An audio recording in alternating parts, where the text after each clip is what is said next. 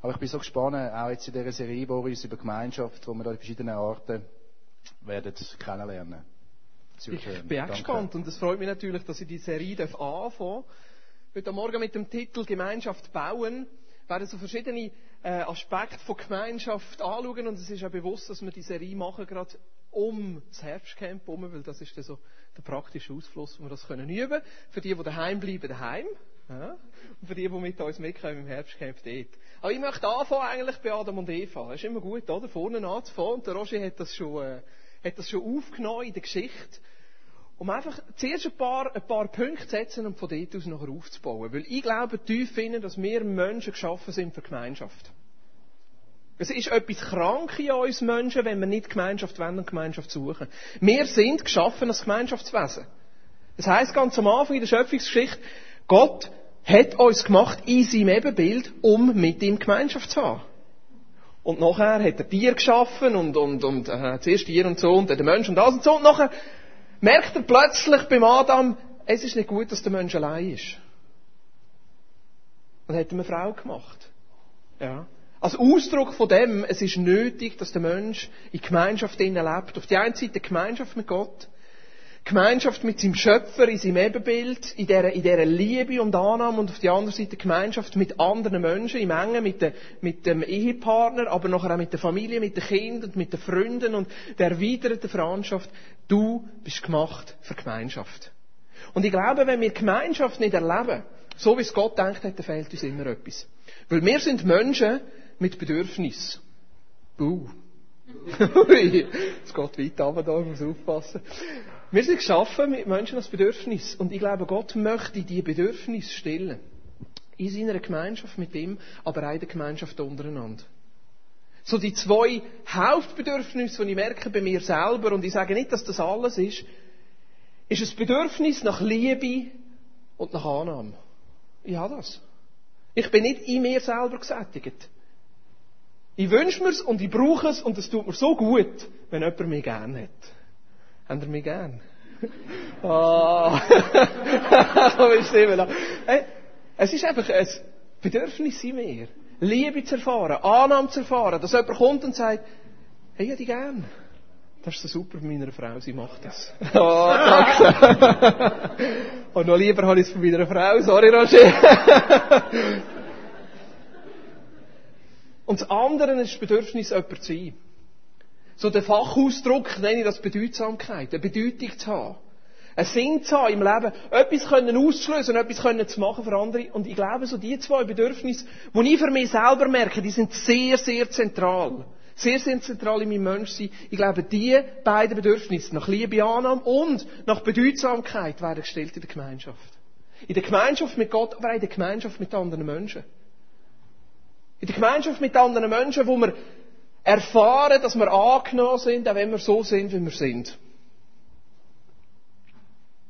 Und die Liebe erleben und das andere, wo wir merken, wie wir da sind für andere und unser Leben mehr ist als einfach nur unser eigenes Leben. Wenn wir da sind in der Gruppe und etwas können erreichen, wo über unser eigenes Leben ausgeht. Wenn wir merken in einer Gruppe, wie wir eine Rolle, eine Platz, eine Funktion einnehmen und anfangen, füreinander da sein und für andere Menschen da sein. Ich glaube, das ist Gottes Weg, auch wenn er unsere Bedürfnisse stellen in dieser Gemeinschaft. Und auf der anderen Seite merken wir gleich, wie wir an sich in einer Zeit leben, wo nicht viel so Gemeinschaft erlebt.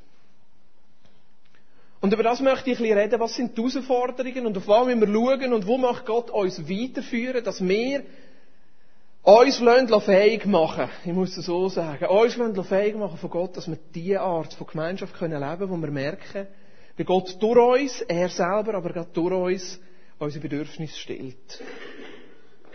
Was sind so Hindernisse für, für Gemeinschaft? Ich merke, ein Hindernis für Gemeinschaft ist zum Beispiel Unehrlichkeit. Wenn wir Sachen spielen, wenn wir nicht echt sind. Wenn wir in Minderwertigkeit leben, wenn wir nicht zu uns selber stehen können. Wenn wir auch nicht zu unseren Bedürfnissen können stehen Das ist ein Hindernis nachher für Gemeinschaft. Ich merke Sünde. Sünde ist ein Hindernis für Gemeinschaft. Wenn wir egoistisch sind, wenn wir nur für uns selber schauen, dann entsteht keine Gemeinschaft. Wenn wir Unvergebenheit haben, wenn wir Stolz haben in unserem Leben, wenn wir Selbstmitleid haben, Wenn wir Dunkelheit haben, in irgendeiner Form, dann trennt uns das, nimmt uns das raus aus der Gemeinschaft, wir wollen uns selber zurückziehen und suchen die Gemeinschaft nicht. Und ich glaube, das ist eine der Folgen vom Sündenfall. Da wir vorher gehört haben, die, ich muss das noch eine nehmen, die, die, die Trennung zwischen Gott und Mensch, nach dem Sündenfall, wo, wo jeder von uns auch selber auch noch einmal durchlebt, wo wir nicht nur auf Adam und Eva können abschieben sondern auch zu tun mit uns, weil wir ja selber auch sündige Menschen sind und sündige, führt nicht nur zu einer Trennung zwischen Gott und Mensch, sondern es führt auch eine Trennung zwischen uns. Wo Gemeinschaft plötzlich eine Herausforderung wird. Am Anfang im Paradies ist Gemeinschaft einfach da gewesen. Das war einfach ein Grundbaustein gewesen. Liebe, Annahme, Bedeutsamkeit. Jemand können sein, die Gemeinschaft ist einfach da gewesen. Die Gemeinschaft mit Gott ist da gewesen. Die Gemeinschaft untereinander ist da gewesen. Und neu ist jetzt, dass wir in einer Zeit leben, wo es Herausforderungen gibt und wo Gemeinschaft nicht einfach so passiert, sondern wo etwas in uns selber muss passieren und etwas untereinander muss passieren, dass wir wieder so biblische Gemeinschaft, wo wir wirklich merken, da werden meine Bedürfnisse gestellt, das können erleben. Das ist das Neue nach dem Sündenfall. Und ich glaube auch, dass in dem Sinne eigentlich klar ist, dass eine so wirklich echte, tiefe Gemeinschaft nur möglich ist, wenn Jesus Christus in unserer Mitte ist. Und wenn Jesus Christus uns befähigt, mit anderen Menschen so Gemeinschaft zu leben. Die Gemeinschaft da, mit Gott, mit dem Vater, seine Liebe, seine Annahme zu erleben, ist nur durch Christus möglich. Wir sind nicht von uns aus fähig, in das hineinzukommen. Aber Christus befähigt uns. Und ich glaube, genau gleich, genau gleich brauchen wir auch Christus in unserem Leben, dass er uns weiterführt und uns hilft und uns fähig macht, auch untereinander in dieser Gemeinschaft zu leben. Ich habe vorher so ein paar, paar Hindernisse angesprochen und ich möchte nicht sagen, dass, dass das alles sind. Es gibt viele verschiedene Sachen, aber ich möchte heute Morgen einfach auf eins speziell eingehen. Und das ist die Frage von Ehrlichkeit, Transparenz, Offenheit zueinander oder eben nicht, Unehrlichkeit, etwas vorspielen. Eine Maske zu haben, jemand anderes zu sein, als man eigentlich ist. Ich glaube, es gibt, es gibt genug über das zu sagen, dass wir die anderen mal weglassen können. Ich will nicht sagen, dass die anderen nicht wichtig sind, aber das ist vor allem das, was ich heute Morgen mit euch anschauen möchte. Wie gehen wir mit dem um? Wie gehen wir mit der Frage um, dass es für uns manchmal schwierig ist, in einer Gemeinschaft, in einer Gruppe miteinander wirklich ehrlich zu sein, zu uns selber zu stehen. Und so eigentlich selber am so ein, ein Hindernis sind für offene, echte,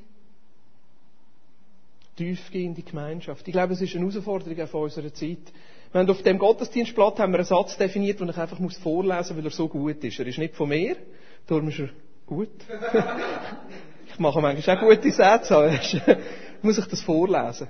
Unser kulturelles Belohnungssystem lässt keine Schwächen zu und führt dadurch zu Unehrlichkeit und Heuchelei. Unser kulturelles Belohnungssystem lässt keine Schwächen zu und führt dadurch zu Unehrlichkeit und Heuchelei. Dies verhindert echte, ehrliche und offene Gemeinschaft. Wir leben in einem, in einem System, in einem Kultursystem, das sehr stark auf Belohnung aufgebaut ist. Du schaffst gut, du kommst einen Bonus über. Du hast eine gute Noten in der Schule, du bist angesehen. Ja. Du kommst heim mit einem guten Zeugnis. Ich möchte das noch cool dunkt. Der Papi hat Freude, aber die Großmutter gibt den Fünf lieber.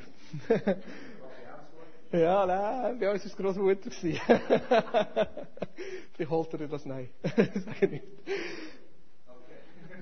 Und ich glaube, dass in unserem kulturellen System, und das, natürlich muss unser System auf Belohnung aufgebaut sein. Ja.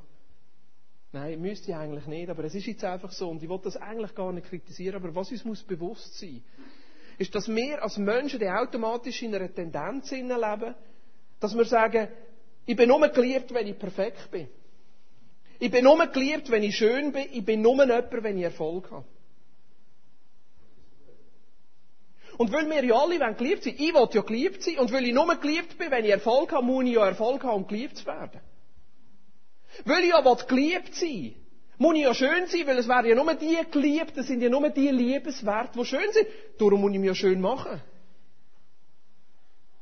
Es werden ja nur die Starken geliebt, und weil ich geliebt werden muss ich stark sein und darf ich keine Schwäche zulassen. Es sind ja nur die geliebt, die Erfolg haben, darum darf ich auf keinen Fall Misserfolg zulassen. Und das führt uns zu einem Triebensein. Das führt uns automatisch zu einer, zu einer Art und Weise, wie wir miteinander umgehen, wenn wir eben nicht offen, nicht ehrlich, nicht transparent miteinander sind, weil wir uns einfach nur noch auf etwas fokussieren. Ich muss möglichst geliebt werden.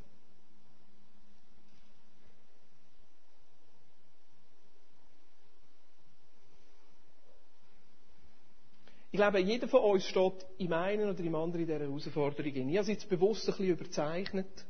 Natürlich ist das nicht immer so. Aber ich glaube, es ist wichtig, dass wir uns das einmal bewusst sind. Und ich merke oder ich sehe das auch relativ stark in der Geschichte von Adam und Eva. Sind ihr, haben ihr die Bibel dabei? Für die, die es nicht dabei haben, kommt da noch zum Mitlesen.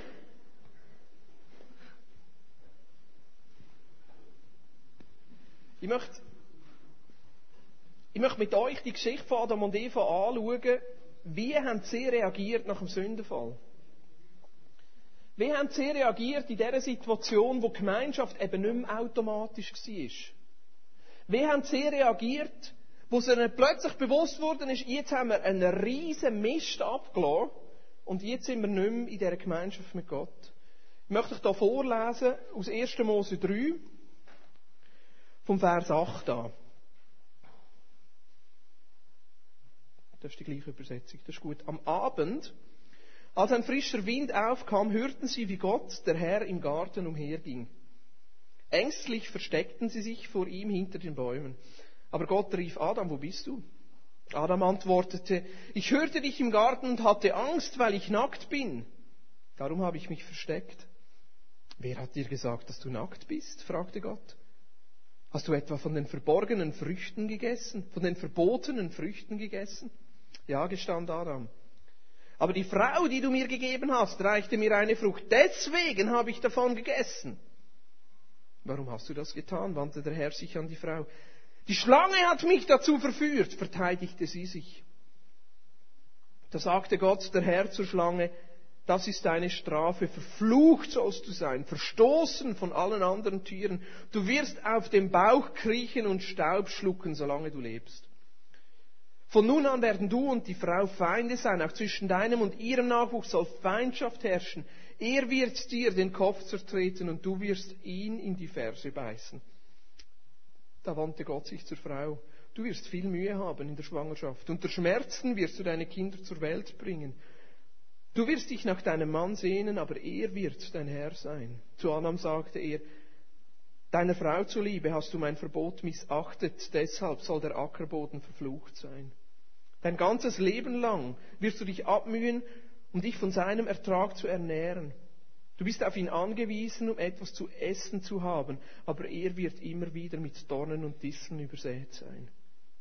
Du wirst dir dein Brot mit Schweiß verdienen müssen, bis du stirbst. Dann wirst du zum Erdboden zurückkehren, von dem ich dich genommen habe. Denn du bist Staub von der Erde und zu Staub musst du wieder werden. Der nächste Vers, die nächsten zwei schauen wir erst später an. Was passiert? Sie zeigen, ich würde es mal so sagen, die natürlichste von allen menschlichen Reaktionen. Sie haben versagt, sie haben Mist gebaut, sie haben es gecheckt und was haben sie gemacht? Sie haben sich versteckt. Sie haben sich versteckt. Hören sogar ein bisschen angedeutet, wieso sie sich versteckt haben, nämlich weil sie Angst haben. Vielleicht haben sie Angst vor der Strafe. Vielleicht haben sie Angst vor der Ablehnung. Vielleicht haben sie Angst gehabt, nachher von Gott nicht mehr geliebt zu sein, weil sie jetzt einen Mist gebaut haben. Vielleicht haben sie Angst gehabt, Gott zu enttäuschen. Bis jetzt haben sie immer alles richtig gemacht und plötzlich einmal versagt. Vielleicht haben sie Angst gehabt, weil sie gedacht haben, ja, wie reagiert der Gott? Ist er jetzt enttäuscht? Lehnt er uns jetzt ab? Entzieht er uns jetzt seine Liebe? Vielleicht haben sie Angst gehabt vor einem eigenen Versagen. Nicht können dazu stehen, hey, ich habe Mist ich bin ein Versager.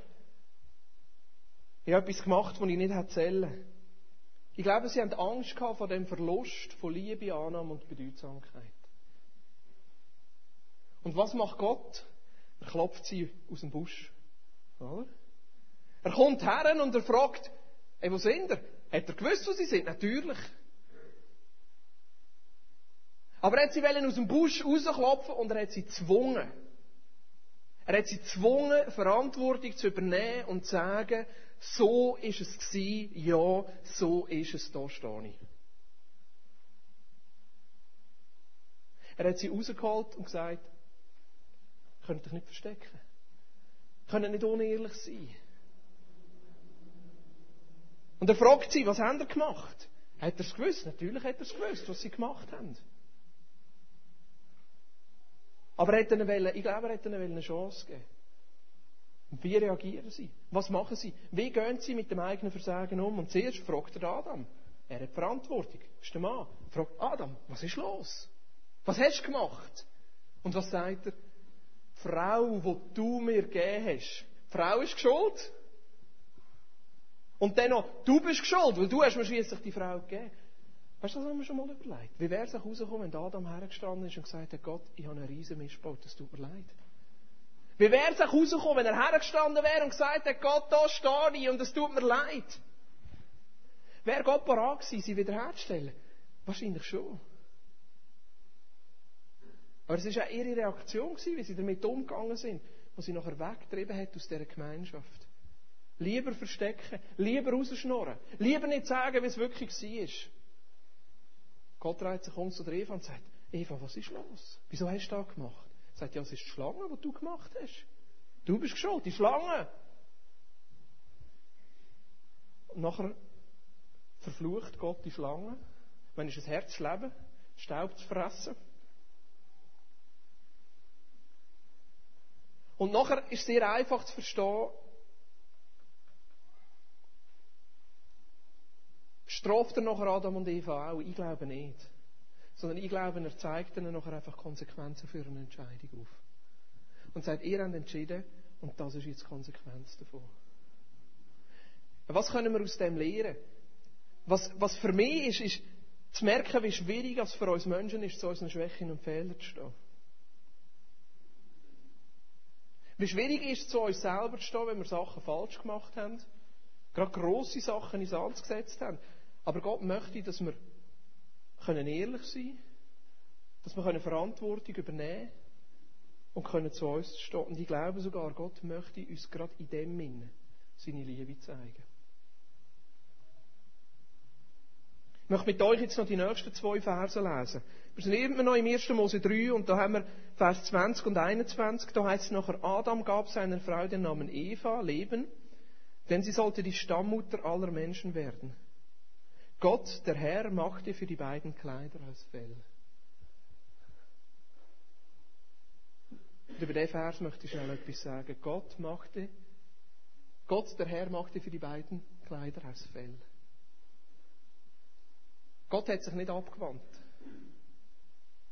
Gott hat sie nicht verflucht und verurteilt. Er hat eine Konsequenzen für ihre Entscheidung aufgezeigt. Er hat gesagt, schaut, ihr habt euch entschieden, von mir wegzugehen. Ihr habt euch entschieden, mit dem zu leben. Statt zu mir zu kommen und zu sagen, vergib uns, wir haben einen Fehler gemacht, stell uns wieder her. Habt ihr euch probiert zu rechtfertigen. Und das ist die Konsequenz von eurer Entscheidung. Du, Frau, du wirst Schmerzen haben bei der Schwangerschaft. Du wirst, du wirst, Mühe, du wirst Mühe haben, mit deinem Mann guter Gemeinschaft zu haben.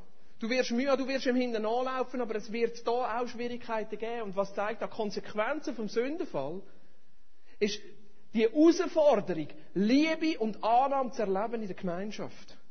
Nicht, dass es so möglich ist, aber es ist eine Herausforderung. Und das Zweite nachher, was sind Konsequenzen für einen Mann?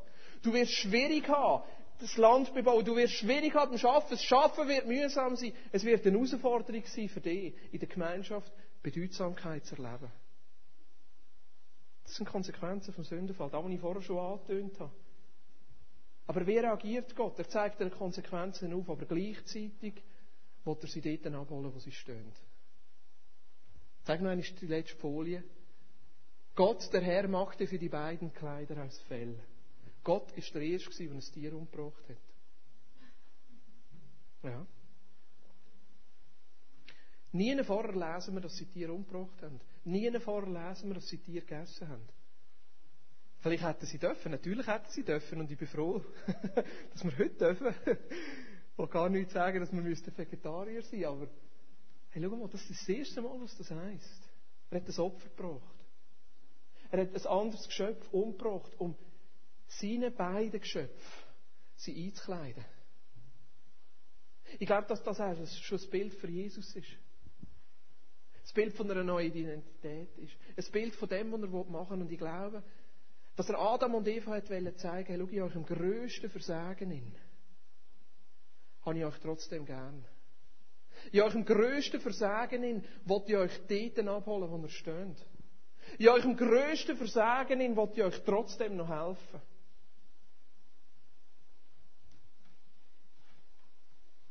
Was hat das mit mir zu tun? Ich glaube, für uns ist die Herausforderung genau gleich. Und Gott möchte genau gleich darauf reagieren. Wenn wir erleben, dass Gott uns gern hat in unserem grössten Versagen, befähigt uns das, offen und ehrlich zu sein, weil wir nichts mehr zu verstecken haben. Wenn wir erleben, dass Gott uns gern hat, auch wenn wir uns selber wertlos fühlen. Wenn wir erleben, dass Gott uns annimmt, auch wenn wir uns selber nicht mehr annehmen können. Wenn wir erleben, dass seine Liebe auch noch da ist, auch wenn wir versagt haben, dann befähigt uns das, zu unseren Fehlern zu stehen, zu unseren Schwächen zu stehen und offen und ehrlich mit Gott und mit anderen Menschen umzugehen. Im Römer 5,8 heißt es, Gott aber hat uns seine große Liebe gerade dadurch bewiesen, dass Christus für uns starb, als wir noch Sünder waren.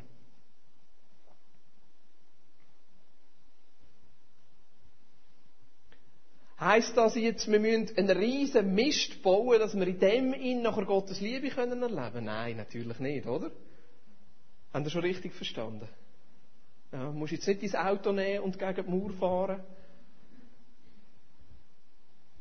Aber ich glaube, jeder von uns erlebt immer wieder einen Moment, wo wir uns als Versager fühlen. Und in jedem von diesen Momenten ist Gottes Einladung, seine Liebe drinnen zu zeigen. Und ich glaube, jeder von uns weiß tief in sich hin, eigentlich sind wir die Versager. Eigentlich sind wir die Versager. Eigentlich sind wir die Sünder. Und in dem Sinne möchte Gott uns seine Liebe zeigen. Mir ist beim Vorbereiten ein lustiges Geschichtchen Sinn gekommen, das ich erlebt habe, als ich bei den F-Junioren Fußball gespielt habe. F-Junioren, das sind die kleinsten. Ja, weiter bin ich nicht gekommen. den F-Junioren habe ich wieder aufgehört.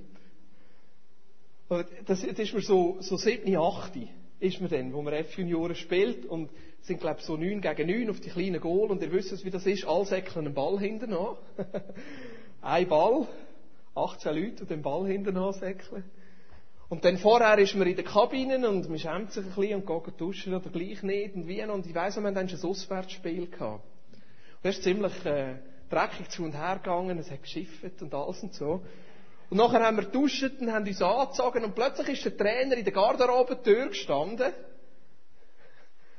und hat eine Unterhose zur Garderobentür ausgehängt, die völlig dreckig war und ein bisschen gel und ein bisschen braun. Ich sehe es im Fall wirklich noch vor mir, wie er dort steht. Die Unterhose so um die Tür herum hat, dass man seine Hand nicht sieht. Und fragt, wem gehört die? Wer hat die vergessen? Meinst du, es hat sich jemand gemeldet?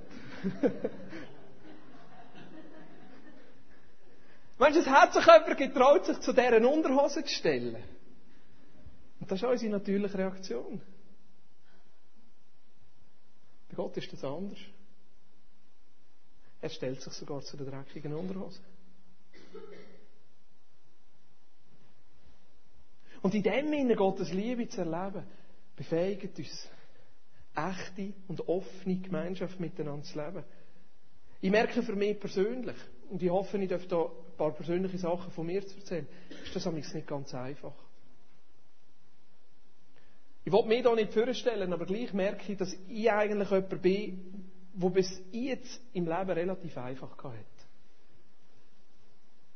Ich bin in die Schule, gute Eltern, die mich unterstützen, bin in die Primarschule und es war klar, ich komme in die Pizza. Ich weiss noch, mein Vater in der fünften Klasse, an Weihnachten haben wir uns so Zettel geschrieben, was wünschen wir einander fürs nächste Jahr. Dort hat er draufgeschrieben, ich wünsche dir einen guten Start in der Bezirksschule. Dort war gar noch nicht klar, gewesen, dass ich in die Bezirksschule komme. Aber es war eh klar. Gewesen. Es war eh klar, gewesen, ich komme in die Bitz. Es war kein grosser Aufwand gewesen, und so bin ich halt in die Bitz gekommen. Durch die Bitz durch alles relativ einfach gewesen. Meistens gute Noten. Dort auch sogar noch im Franz, das war später anders gewesen. BZ-Abschlussprüfung gemacht, ist klar gewesen, komme ich Kante. Es war keine Frage, ich habe mir nicht einmal überlegt, soll ich eine Lehre machen. Ich bin nicht einmal noch einmal schnuppern, es war eh klar gewesen, ich bin gut, ich gehe in Kante. Der Kante ist so weitergegangen. Kante ist so weitergegangen. Ich weiss, ich habe so viel Zeit gehabt, alle anderen Sachen zu machen, es ist mir einfach einfach gefallen. Ich weiss, ich habe sogar im Franz nachher auf einen Vierer spekuliert. Ich habe gesagt, ich höre auf lehren, ein Vierer längt, am Schluss habe ich gleich einen Viererhalber gehabt. Es ist mir immer einfach gefallen. Nachher bin ich studieren, Studium ist es gleich weitergegangen. Ich sage das nicht, um mehr in den Vordergrund zu stellen. Mir ist es einfach einfach gefallen. Wir haben Prüfungen gehabt im Studium. Ich bin nicht einig durch eine Prüfung durchgegangen. Nicht einig. Und ich merke manchmal, wie es für mich jetzt schwierig ist, mit meinem eigenen Misserfolg umzugehen. Bis jetzt ist immer alles einfach gegangen. Und ich merke auch, wie ich das von mir selber erwarte. Nicht einmal, dass andere Leute von mir erwarten, aber wenn ich das von mir selber erwarte, dass immer alles gelingt. Darum war das letzte Jahr für mich auch relativ brutal. Gewesen. Ich denke, die meisten von euch kennen unsere Geschichte, wo wir durch sind. Ich habe mir ein paar Mal überlegt, wie schlimm muss ich sein? Und was für ein grosser Versager muss ich sein, dass man mich zu einer Kille ausrührt?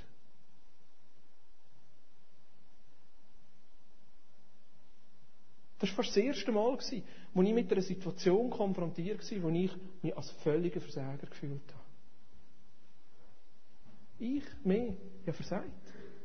Das hat mich rausgerührt. Natürlich muss man nicht alles auf sich selber beziehen. Wie gehe ich jetzt mit dem um? Ziemlich schnell hat sich noch die Gelegenheit aufgetan mit der Vineyard.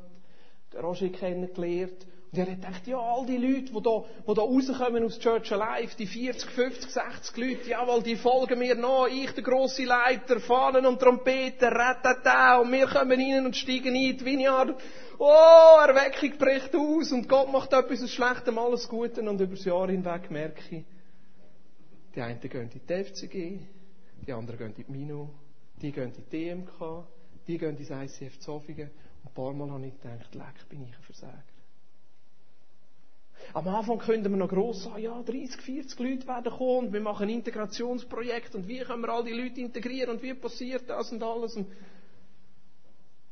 ich beziehe das jetzt wirklich rein nur auf mich. Ich glaube, wir verstehen das richtig. Ja. Und ich weiss noch, diese Woche habe ich mit zwei wunderbaren Leuten einen Kaffee getrunken. Nachher bin ich heimgefahren und ich habe zu gefragt, Gott, wieso ist das so? Er ist nicht aus dem Gespräch rausgekommen. Das Gespräch war super. Gewesen. Wir haben mir das wieder überlegt. Gott, wieso ist es nicht so gekommen, wie ich mir das gewünscht habe? Und dort hat Gott zu mir gesagt, weißt du, Boris, ich will ja das Ende führen von dir selber. Und er hat gesagt, ui, bitte schmerzlos. ja, da darfst du mir dann nachher singen. du willst ja das Ende führen von dir selber. Weil solange du in deiner eigenen Stärke gehst, brauchst du mich nicht. Und solange du selber immer Erfolg hast, kann ich dir meine Liebe nicht zeigen. Und ich habe selber bei mir gemerkt, wenn ich von mir selber immer Erfolg erwarte, dann projiziere ich das automatisch auf die Leute, die um mich herum sind und ich setze sie unter Druck. Und für sie wird es nachher schwierig, überhaupt können zuzugeben, es ist etwas in die Hose. Ich habe es nicht so gut können, wie du das erwartet hast. Das Problem ist nicht bei ihnen, das Problem ist bei mir. Ich weiß nicht, wie das rauskommt. Dass Gott mich als Ende von mir selber führt. Vielleicht kommt eine Zeit, wenn ich plötzlich nicht mehr predigen kann. Wenn wir Gott überlassen.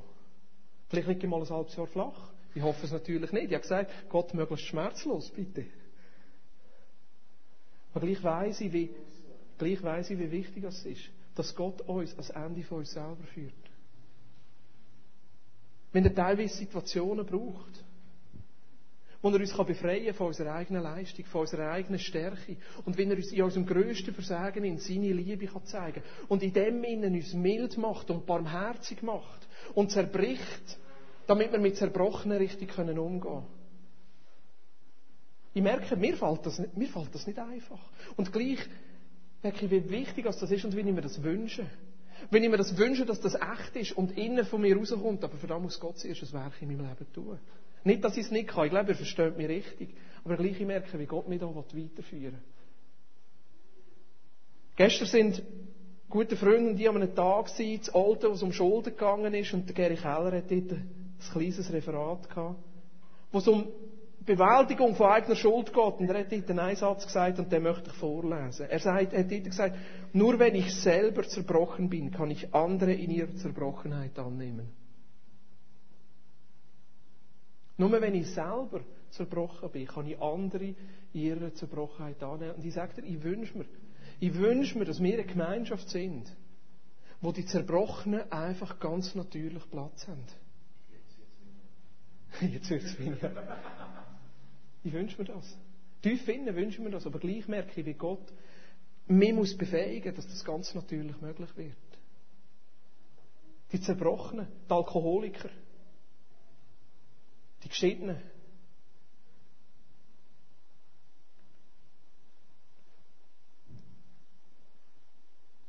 Die Lesben, die Homosexuellen, die Ausgesteuerten, die Arbeitslosen, Sozialhilfeempfänger und Sozialhilfemissbraucher, die Asylanten, die Ausländer, die Serben, die Albaner, die Türken.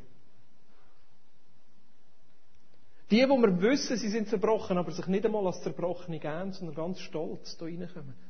Dass wir fähig werden, dass ich fähig werde, sie in die Gemeinschaft hineinzunehmen und so anzunehmen, wie Gott sie würde annehmen weil ich selber in mir zerbrochen bin und diese Annahme in dieser Zerbrochenheit erlebt habe. Ich wünsche mir das bei mir selber. Ich wünsche mir, dass Gott das in meinem Leben tut. Aber ich merke, wie, wie häufig, also ich selber mit dieser Vorstellung gehe, was ist liebenswert und was ist nicht liebenswert. Wer ist es wert, dass ich ihm Liebe zeige? Ich merke, wie tief innen das System bei mir selber ist. Wer ist wert, dass ich ihn annehme? Der, der mitschafft. Ist der genug wert, dass ich ihn gerne habe? Der, der Member ist in der Vineyard, ist der genug wert, dass ich ihn annehme? Der, der jeden Sonntag in Gottesdienst kommt, ist der genug wert, dass ich ihn annehme? Und da merke ich, wie ich selber immer noch in dem System von Leistung, in dem System von Belohnung innen operiere. Und wenn ich einfach Gottes Hilfe brauche, die mich frei macht. Wenn ich, wenn ich Gottes Liebe brauche, die mich selber in meiner eigenen Zerbrochenheit einfach annimmt. Manchmal denke ich immer noch, der hat das gar nicht verdient. Bis ich selber merke, ich habe es ja auch nicht verdient. Und trotzdem bekomme ich es.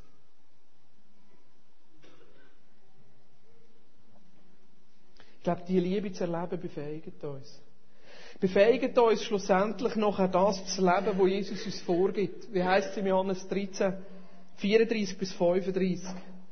Ein neues Gebot gebe ich euch, dass ihr einander liebt. Damit, wie ich euch geliebt habe, auch ihr einander liebt. Daran werden alle erkennen, dass ihr meine Jünger seid, wenn ihr Liebe untereinander habt. Dass ihr einander liebt, wie ich euch geliebt habe. Wie hat er uns geliebt? Er hat uns geliebt in unserem Versagen. Er hat uns geliebt, wo wir nicht, nicht liebenswert sind, wo wir es nicht verdient hätten. Dort hat er uns geliebt. Und er möchte uns befähigen, dass wir selber die Liebe so weitergeben können. Und ich glaube, dass das anziehend ist. Ich glaube, dass diese Art von Gemeinschaft, wenn wir, wenn wir durch die Hindernisse durchkommen, wenn wir lernen, die Liebe zu leben und andere ihrem Versagen anzunehmen und selber auch zuzugestehen, dass wir Versager sind.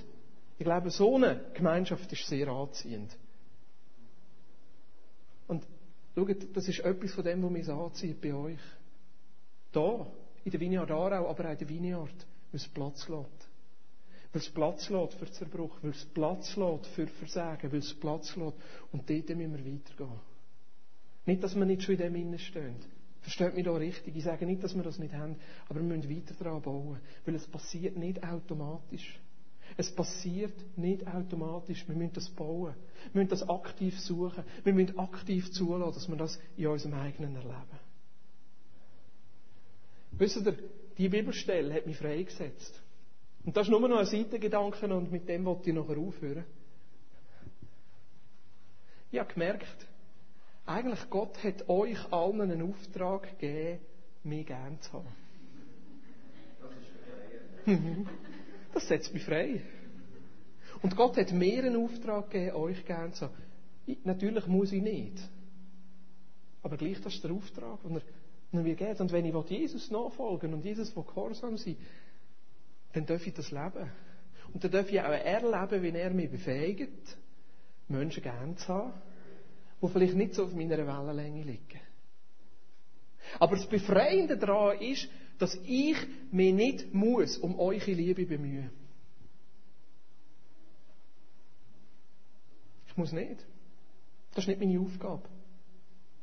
Meine Aufgabe ist, Gott zu wirken in meinem Leben, dass ich fähig werde, euch in Gottes Liebe gern zu haben. Das ist eine riesen Aufgabe. Mit Gottes Liebe. Aber es ist nicht meine Aufgabe, nach eurer Liebe und nach eurer Annahme zu suchen. Ich muss nicht perfekt sein. Ich muss nicht alles richtig machen. Ich muss nicht unter dem Druck sein, ich muss gut predigen, damit ihr mich gerne habt. Ich muss nicht unter dem Druck sein, ich muss alle Bedürfnisse befriedigen und das in der Kirche genau so machen, wie es jeder für richtig findet. Ihr müsst mich sowieso gerne haben. Der Roger hat zwar gesagt, ich darf nicht müssen sagen, ich darf nie müssen sagen, aber ich muss da gleich müssen sagen. Und das befreit mich. Weil es macht mich auch frei, mich aufs andere zu konzentrieren. Was, was ist der Inhalt von heute Morgen? Ich glaube, dass wir uns alle nach dieser Gemeinschaft sehnen. Ich glaube, wir alle sehnen uns nach dieser Gemeinschaft, wo ein Teil von dieser Liebe, von dieser Annahme und von dieser Bedeutsamkeit gestellt wird. Und in erster Linie kommt das aus unserer Gemeinschaft mit Gott, wo uns befähigt, miteinander nachher auch die Gemeinschaft zu leben. Es passiert nicht automatisch, sondern es braucht von unserer Seite etwas, nämlich, dass wir zulassen, dass Gott uns in unserem Versagen gern hat. Und uns befähigt, anderen diese Liebe nachher weiterzugeben. Wir haben vorher ein super Lied gesungen, das letzte da, deine Liebe ist tief. Und ich möchte vorschlagen, dass wir das Lied noch einmal singen und in dieser Zeit einfach Raum geben für Gott. Unser Herz vor Gott ausbreiten und sagen, Gott, da stehe ich. Da stehe ich. Ich habe vorher schon gemerkt, wie wichtig es ist, dass wir uns einfach Gott noch einmal hergeben. Und sagen, Gott, ich lasse meine eigene Stärke los, ich lasse meinen eigenen Stolz los. Gott, ich will Versager sein, damit ich in dem Innen deine Liebe und Annahme erlebe. Mögt ihr noch einmal aufstehen?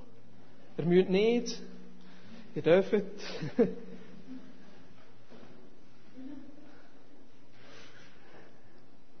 Heiliger Geist, hilf uns jetzt einfach, unser Herz aufzutun. Und ich danke dir, dass du uns einfach aus dem Busch rausklopfst und uns nicht an dem Ort lässt stehen. Deine Liebe holt uns an dem Ort ab, wo wir sind, aber es lässt uns auch nicht an dem Ort stehen, sondern es nimmt uns mit. Und Vater, ich habe es so nötig, ich habe es so nötig, einfach neu deine Liebe zu erleben. Auch, dass du mich frei machst von, von meinem Stolz und frei machst von, von, von, meinem eigenen, von meiner eigenen Kraft, dass ich sie einfach in dem Sinne deine Gnade und deine Kraft kann erleben kann. Ich bete, dass du jetzt einfach kommst heute Morgen in deiner Sanftheit und dein Wort einfach bestätigst. Amen.